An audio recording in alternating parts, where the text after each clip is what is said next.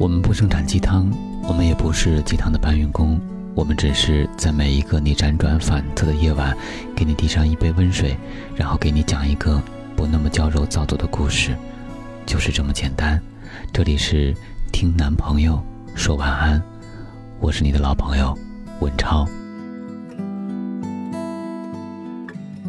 女友来美国出差，转机的半天，约了在机场附近相见。喝杯咖啡。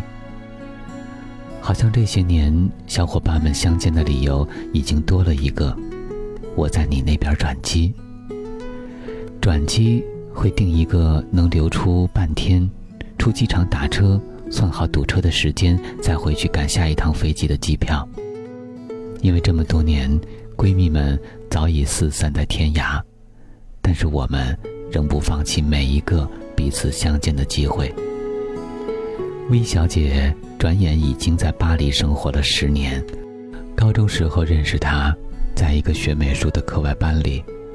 后来她读了我们那个城市最有名的艺术高中，毕业后她的同学们纷纷去了中央美院、清华美院，而她只身去了巴黎。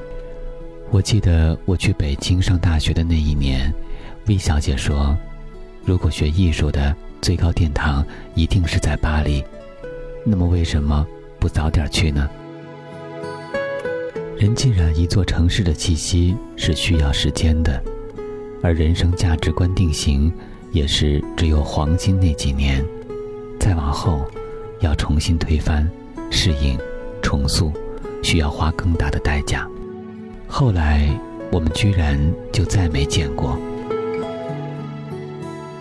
这一次他去南美采风。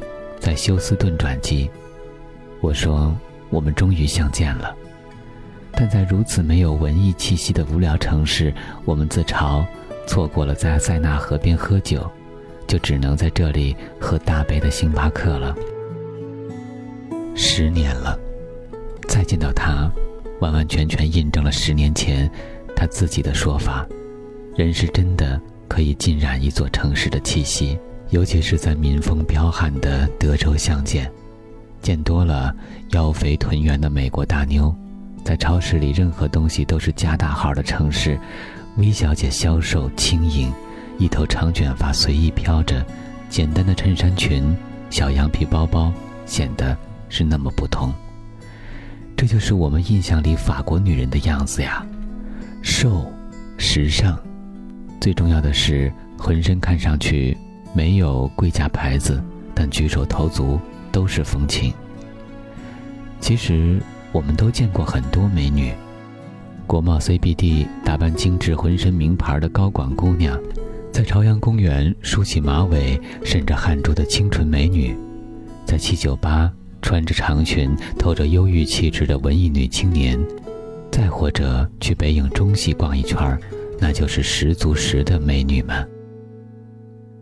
我问魏小姐：“为什么我们见过那么多美女，但全世界依然迷恋法国女人的美呢？”所以，法国到底有什么魅力，让这些姑娘们一个个浸润得如此彻底？魏小姐说：“巴黎生活十年，教给她最重要的一课是，女人的美不在于口红的色号，眼线的弧度。”而是在于完完全全的生活态度。不是有句话叫做“没有丑女人，只有懒女人”吗？可惜大家一味的认为，这里说的懒女人就是不喜欢花时间、花心思去琢磨穿衣打扮、琢磨化妆技巧。如今姑娘们这个问题应该算是解决了，在穿衣打扮方面，身边的姑娘们一个赛一个勤奋。可是，我能说，如今咱们身边的大部分女生依然很懒吗？包括我们自己。她之前住在一个法国的寄宿家庭，女主人是一个奢侈品大牌的高管，但令她惊讶的是，她完全不是我们想象的奢侈品行业中的女人。她非常勤快，嗯，就是这个老掉牙的词语。她穿得体的睡衣。在家里边敷面膜边打扫卫生，吃完饭随手把碗洗了，家里收拾得井井有条。出门他步行上班，周末去露天集市买最新鲜的水果。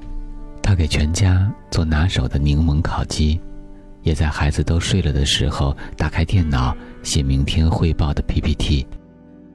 魏小姐说：“我从来没有看到过他贪婪在沙发上，厨房堆着成堆的盘子，从来没有看到他蓬头垢面、破衣烂衫，顶着两个熊猫眼，家里乱的和狗窝一样。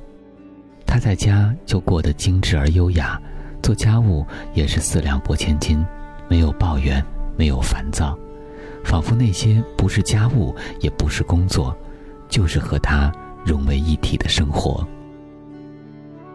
女主人也对薇小姐说：“没有丑女人，只有懒女人。”但她说：“一个女人对生活的任何一面都不能懒，工作、会友、买菜、烹煮、打扫。”任何一个时刻都不可以。你哪怕有一瞬任凭自己瘫坐在沙发上，蓬头垢面的吃薯片儿，那么，即使你出门的时刻眼线画的再好，口红涂的再完美，你毫无生气的身体姿势体态都会出卖你。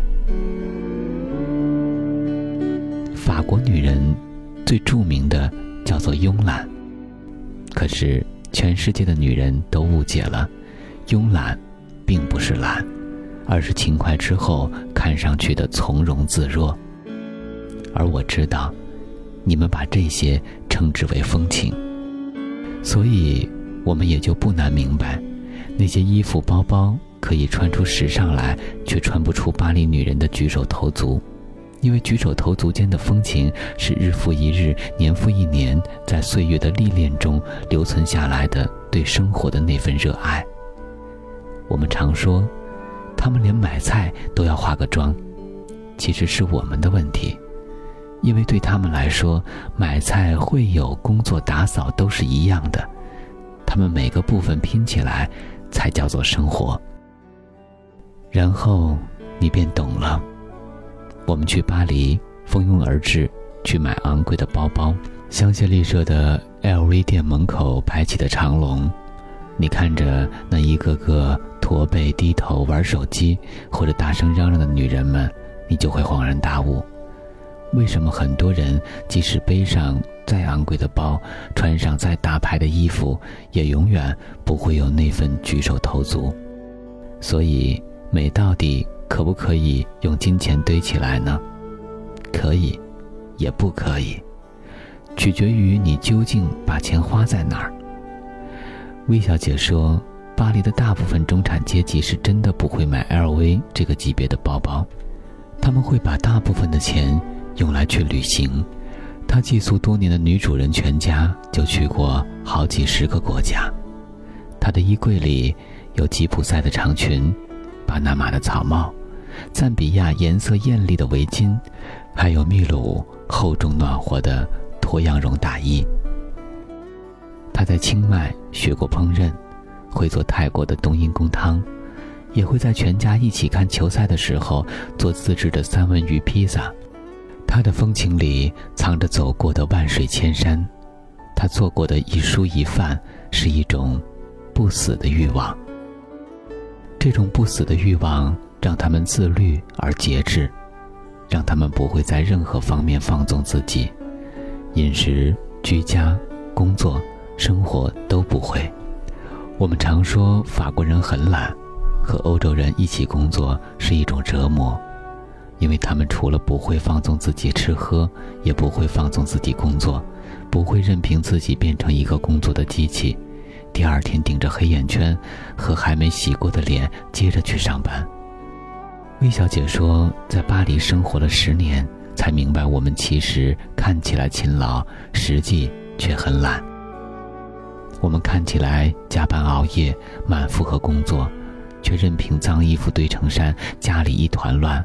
我们能够忍受这样糟糕无序的生活，而法国人看起来不加班，不爱工作。但实际却很勤快，他们爱干净，懂生活，他们对待工作和生活有一种一视同仁的节制。所以，真正的法式风情是什么？是自律，节制后看起来的慵懒，是万水千山后一蔬一饭里透出的对生活本身的热爱。在巴黎居住了十年，魏小姐说，直到现在，她才慢慢明白，法式风情其实是一种生活态度，因为他们深爱着生活本身，所以自然而然举手投足间都是光彩。愿我们也能够如同法国女人一样，从心底里爱着生活本身，无论顺境还是逆境，无论富有还是潦倒。无论我们是二十岁还是八十岁，因为我们生来是女人，就要这一辈子都美得发光。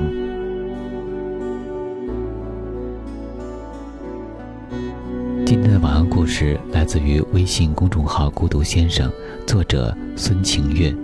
想要了解更多，可以关注我们的微信公众平台“男朋友 FM”。我是主播文超。如果你喜欢我们的节目的话，可以在节目下方的赞赏里为主播点赞。我们在此月色浓妆，伴你入眠，晚安，宝贝。